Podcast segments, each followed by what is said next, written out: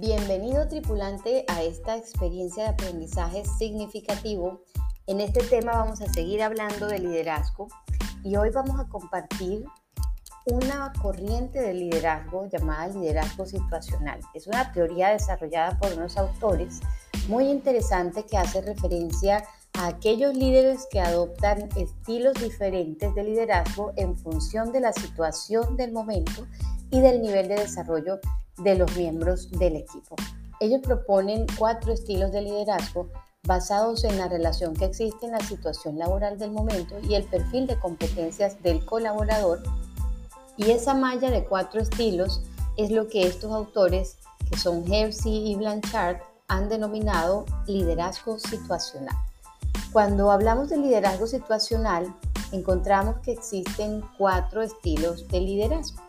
El estilo directivo, que es el estilo donde se ejerce alto control y baja participación, que da órdenes, que da instrucciones, que supervisa de cerca el cumplimiento de las tareas, que se utiliza en casos donde hay poco tiempo para dar resultados y cuando se duda de la capacidad del colaborador.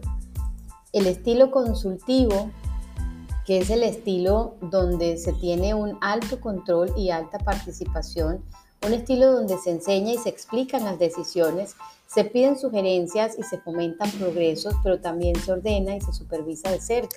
Se utiliza en casos donde hay poca presión de tiempo y cuando se duda de las, de las competencias que tiene el colaborador. El estilo participativo, que se basa más en el apoyo, se tiene alta participación y bajo control y facilita y apoya los esfuerzos de los colaboradores en función al cumplimiento. Comparte con los colaboradores la responsabilidad en decisiones y resultados.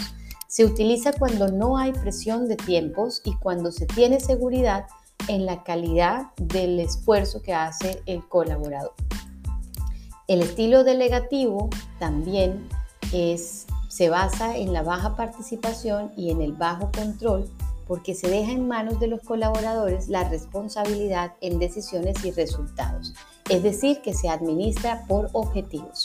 Se utiliza en casos de exceso de carga laboral, presión de tiempo y seguridad, competencia del personal. Entonces, eh, cuando hablamos de esta situación del momento, estamos hablando de situaciones que son, habituales, cotidianas, que hacen parte de lo predecible que ya conocemos, que es una presión que es administrable. Y es cuando hablamos de situación habitual. Cuando hablamos de situación inesperada, estamos hablando de eso que no hace parte de lo cotidiano, que es impredecible y que es muy complejo de controlar, porque hay alto estrés y hay alta presión.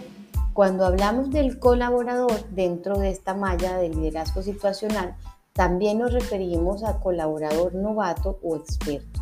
Cuando hablamos del colaborador novato, estamos hablando de la persona que requiere supervisión y apoyo y que no tiene autonomía para, para tener, eh, tomar decisiones, que exige un alto seguimiento y control.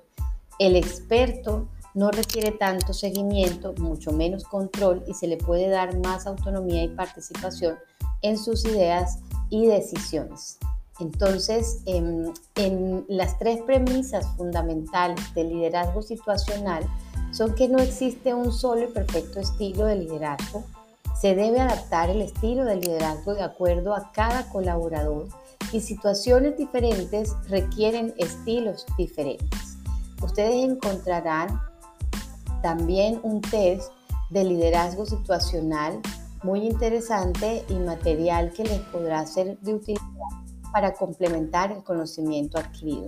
Y también hay algunas reflexiones que queremos dejarles y es en qué nivel de compromiso están las personas con las que tú trabajas, qué evidencias dentro de los miembros de tu equipo, cuál es el nivel de apoyo que tú sientes que requieren estas personas de parte tuya, cuál es el estilo de liderazgo que aplicas con cada uno de los colaboradores y de esas personas con las que trabajas.